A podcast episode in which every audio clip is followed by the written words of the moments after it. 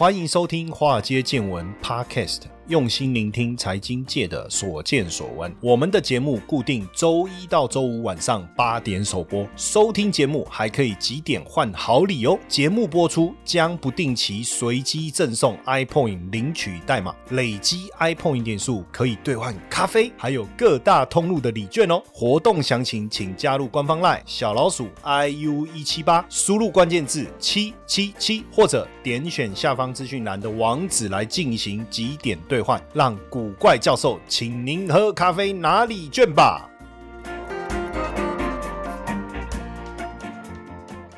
股票市场千奇百怪，见怪不怪。大家好，我是代班主持人 Mr. JJ，又要来稍微评比一下，究竟台湾在这个世界上的排名哦，到底排到哪里去了？OK，那这次我们不比棒球，也不比半导体科技，我们这次来比台湾在全球哦，到底它是否是不是一个适合呃人们安居乐业的一个地区或城市？好，那其实大家知道，二零二二年的时候，台湾呃算是被国际的这些评比机构列入到第三名，算是蛮不错。我觉得身为台湾人，我们也蛮与有荣焉的哦。生活在这块土地上，我觉得哎真的不错。因为这样自己住起来这么多年，三十几年了，我确实也对台湾本身没有什么太多的不满。那只是说，当然 一个地方住久了，总是总是会想要出去跑一跑嘛。那其实经济学人他在二零二三年六月的时候就有发布一份最新。的报告哦，就是一样，他们去做一些统计，包含当地的一些社会稳定啊、卫生医疗，还有文化环境、教育、基础建设哦，这五大面向啊，然后去做一个评比，然后去评选出全世界最适合哦人们居住的这个城市。好，但是当然很可惜的哈，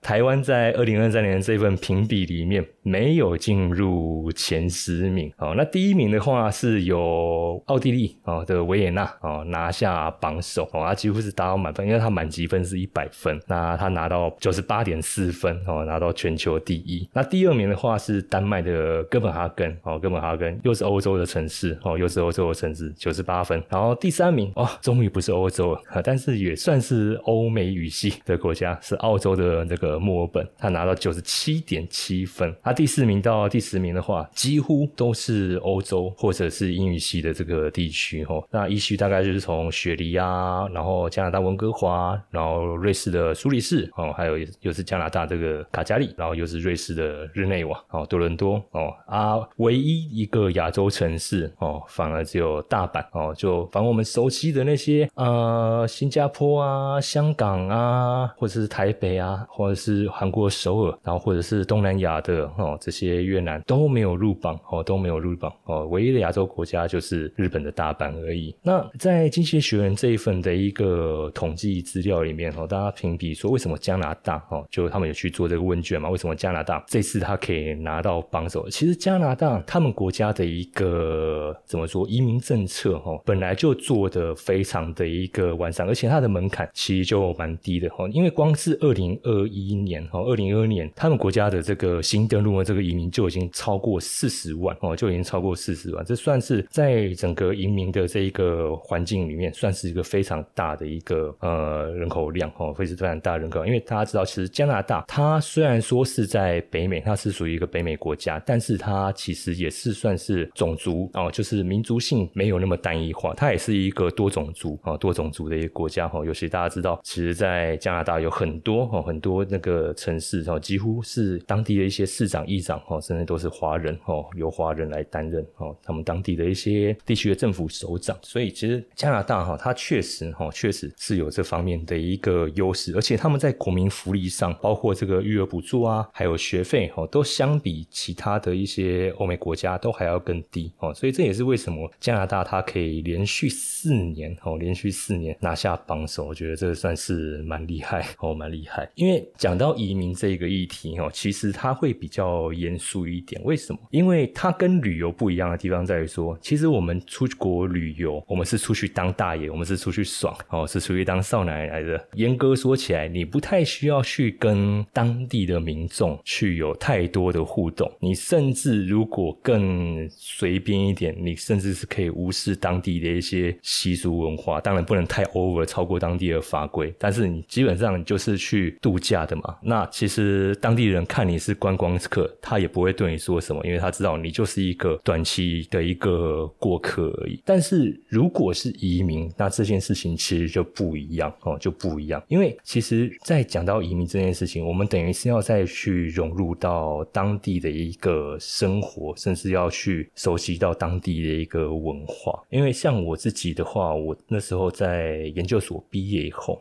我自己也是去澳洲待了一阵子，那当然跟移民比起来，那个又落差又差得多了。但是其实你当当我们在一个时间有一个比较 long term 的一个 stay 的时候，其实你就会慢慢感受到说，哦，你的那个心态可能刚过去的第一个月，可能你我们的心态还是属于那种半观光的那种心，就是观光客那种心态，可能在花费上啊，或者是一些呃生活作息上，都还是属于那种观光客的那种生活作息或花费。可可是，当你开始进入到第二个月之后，你会开始去思考说：“OK，我好像有一段时间没有跟我的 neighbor、跟我的邻居来去做一个互动，好像没有融入这个社区去参加一些他们社区的活动，或者是可能 maybe 有些人宗教，他可能还会有一些上教堂或者是一些宗教的活动。那其实移民它还包含到这些层面，就是我们不单纯只是去玩，不单纯只是去花费，而是我们整个人的一个。生活都会开始融入到当地的一个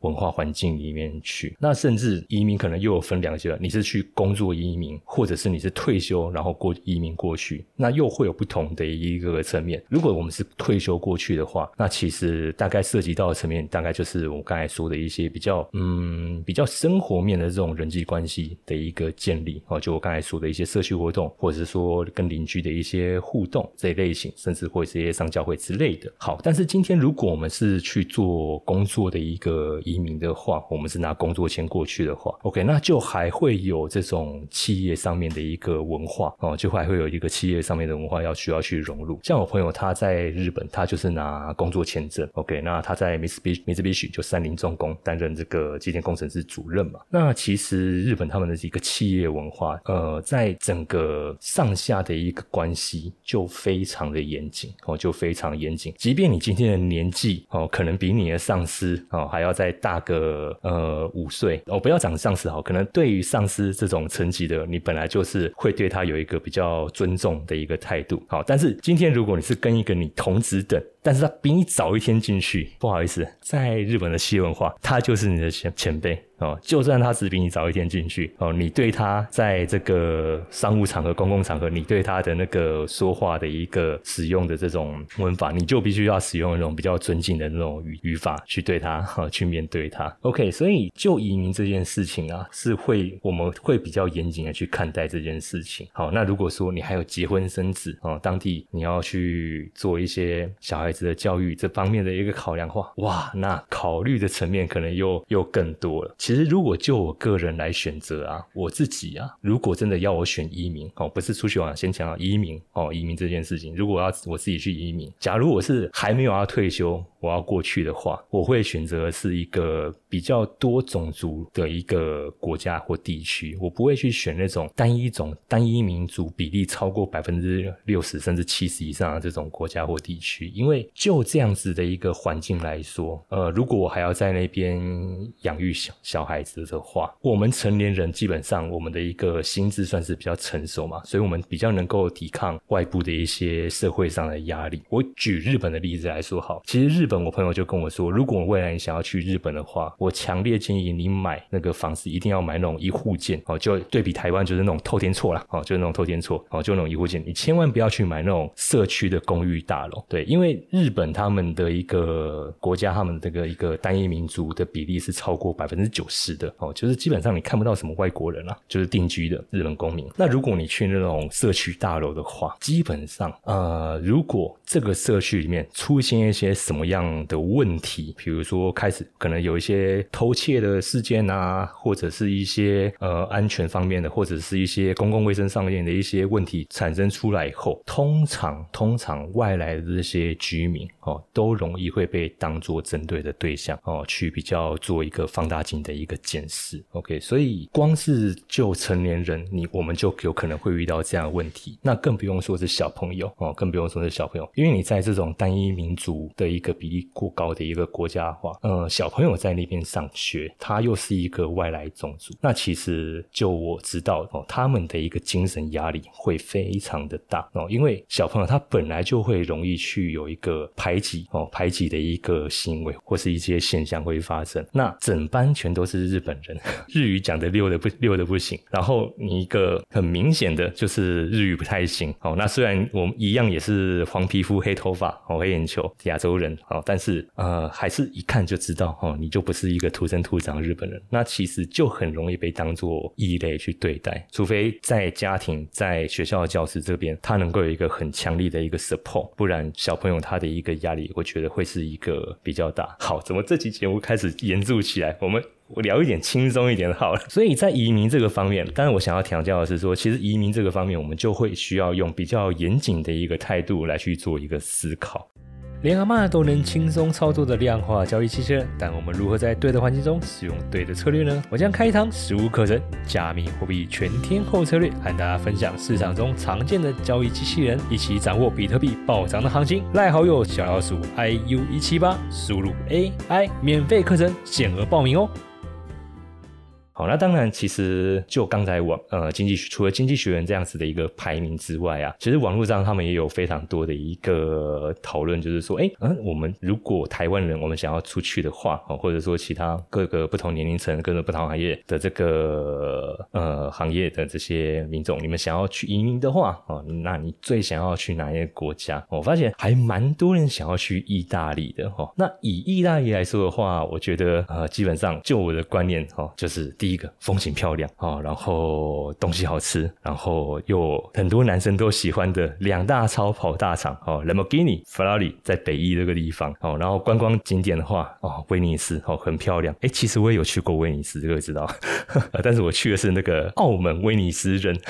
但是他就是仿照了那个当地的威尼斯的一些环境哦，去打造它的那个设施哦，包括它威尼斯最著名的那个圣马可广场哦，当然真正的圣马可广场当然。还是漂亮很多啦哦，而且它会有一些露天的这种咖啡吧跟酒吧哦，然后还有它那个大钟楼哦，大钟楼。那澳门威尼斯人他就是把那个整个场景在迷你缩小版哦，然后把威尼斯当地的一个运河特色哦放到他们的那个赌场饭店的那个设施里面，但是感觉起来就是没那么有 feel 啦哦，因为你就是吹不到那种呃，因为威尼斯它等于算是一个出海口的一个城市哦，所以它就会有那种海风这样吹啊。澳门威尼斯人，它其实就是一个室内设施。这样子后让你觉得很炫、很酷、很棒的地方啊！但是实际上的威尼斯哈，实际上威尼斯它算是蛮漂亮。虽然说我还没去过，但是我 research 蛮多这方面的一些影片跟资料哦。其实它也在我未来规划的一个旅行清单里面啊，其中一个点哦，一个点。当然还有。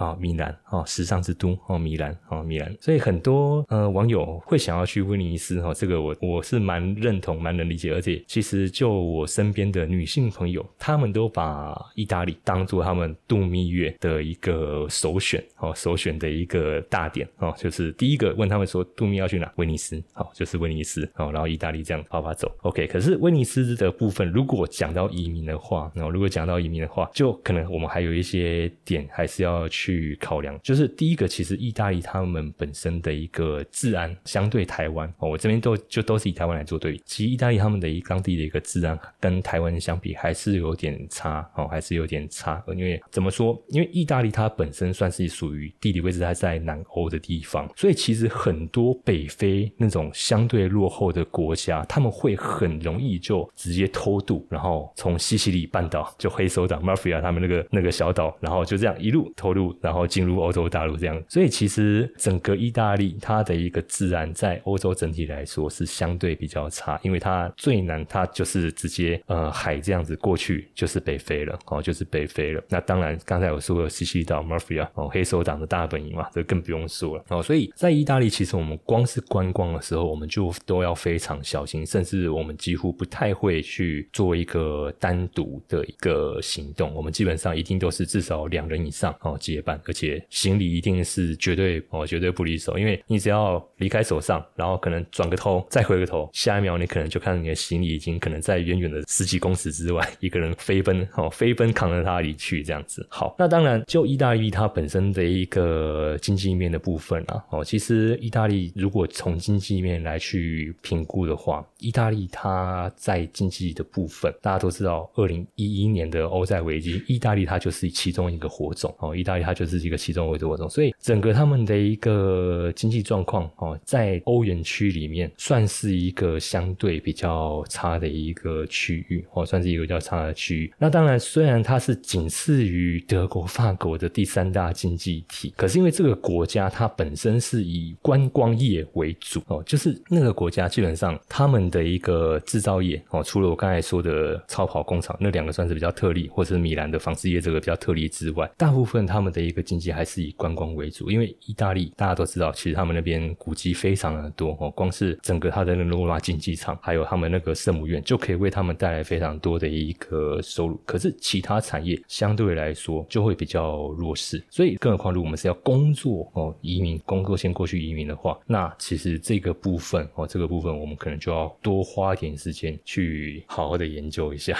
哦。而且坦白讲，这几年来说，意大利在去年十因为它的通膨已经飙升到十一点九 percent，创下。三十八年来的一个新高。哦，那我们都知道，我们移民，如果你不是工作，你是在为了退休，你是要享清福。啊，结果你移民到一个物价可能远比你原来的这个地区还要高很多的地方。哦，那其实呃，我觉得这不叫退休，这我觉得这个是在自找麻烦。哦，自找麻烦。然后也有网友看到他们是想要说去英国，但是坦白讲，就英国来说的话，如果你已经很讨厌，你已经很讨厌台湾这种潮湿的这种天气的话，个人是没那么建议 哦，你去英国，因为第一个，英国它的一个气候，它也是属于海岛型国家，而且它的一个气候的那个湿度哦，湿度也非常高。大概就想象，如果你在线上的听众，你有住基隆的朋友，你就把它想象，就是你整个国家的那个气候，搞不好大概就跟基隆差不多，就是三不五时就在下雨哦，三不五时就在下雨，要不然就是起雾哦。那个气候环境其实真的不是太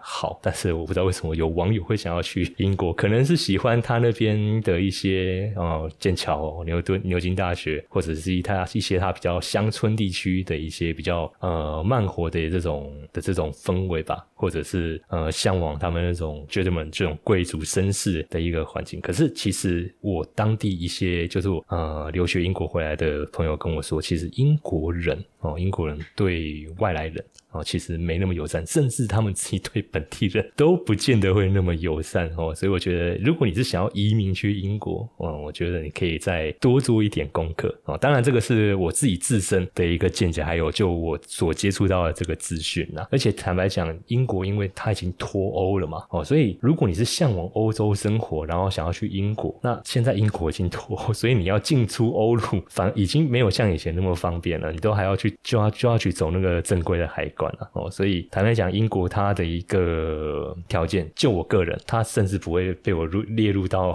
我想要移民的榜单之一。好，但是欧陆对岸有一个国家，哦，我还蛮想去的，就是德国，不是法国哦，不是法国，是德国。那其实也网友蛮多给德国它一个很高的评价，因为第一个，德国它虽然是一个内地型国家，内内陆型国家，因为德国它没有靠海，好，可是因为德国它本身它的一个气候环境，在欧陆来说相对对来说是一个比较温和哦，是一个比较温和哦，比刚才我讲的那个英国好上太多，而且也是好山好水。那你想要有都市化生活，你在西德，而且其实德国的房价跟台北比起来算是相对比较低的，因为就我朋友他是在这个他们总公司是德国，然后他是等于是台湾区的这个总经理，他那时候就跟我分享他在德国，他就那时候就有资产说他在信义区哦，他在信义区的这间房子，他其实可以在德国的汉堡买到两间，哇塞，这那这样我也想去，可是前提是你要学德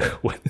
哦，那我别讲德文，我英文都有点菜了哦，当然所以这个部分哦，就是如果要去的话，真的就是要多加努力，而且呃，德国他们其实对劳工。呃，来说算是一个非常友善的环境，因为他们是一个很讲究效率的国家。整个地球，我觉得最讲究效率的国家大概就有两个，第一个德国啊，亚洲这边的话大概就日本。那德国来说的话，基本上他们又怎么说，在效率这件事情哦，不是用嘴巴讲，而是真的是去身体力行。怎么说呢？基本上他们的劳工一个礼拜标准就是做五天，而且一天的工时绝对不超过七个小时哦。你如果还超过工时的话，基本上老板也不会愿意让你去加班。因为他们是觉得你这样坦白讲这样做事实在太没效率，而且德国他们的一个工作环境、职场环境，对于妇女来说，我觉得也是一个很好的一个环境。因为如果说呃女孩子哦，你想要在那边结婚生子，那你的那个怀孕产假期的福利，其实有朋友跟我讲，他们的那个福利啊，基本上你产假可以提前到六个星期就请假，而且生产完三个月后还能就是你可以那个假你可以请到生产完之后的三个月。重点是这段时间你是。可以领全薪哦，你可以领全薪哦，而且是双双亲，就是爸爸跟妈妈哦，都是可以轮流请假去带小孩，带到十二个月哦，然后这段期间还可以领到七成薪。你生完哦，生的过程这段期间你请假，然后是拿全薪。他生出来以后，你在带小孩过程中，他让你带到十四个月大，那在带的这个过程中，他还是可以让你领七成薪。所以我觉得德国他们在这个生育这一块的政策，我觉得算是做的蛮不错。那当然。对我的门槛就是德文，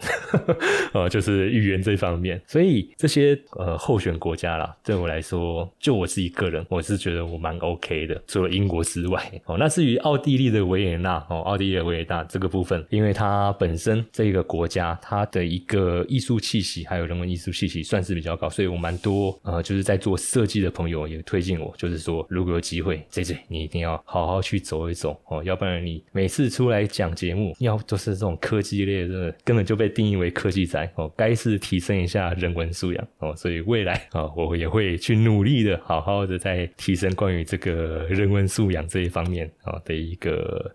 内容啊。OK。好，那刚才这段部分哦，来和大家分享移民的部分。当然，我还是以我自己个人的一些经验的部分哦，还有我自己周遭朋友哦所有的这些经历来和大家做这部分的一个分享哦。那当然，呃，我相信大家一定还是会有心目中哦自己最理想、最想要去的一个地方。那当然，其实我觉得啊，就台湾来说哦，也没有也不差哦。其实我觉得，就我自己而言哦，嗯，如果没有特别的需求。话，其实台湾我是可以让我一直住下去，可以让我一直住下去的地方哦。那只是说旅游的部分哦，旅游部分我当然会想要多出去走一走。但是你说要我移民，我可能还是会再想一想哦，可能还是会再想一想。除非啊，我可能在旅游的过程中，在当地遇到我未来的老婆，那可能我就是会跟着她移民哦，或者是我说服她哦来当台湾媳妇，maybe 哦，这都有可能。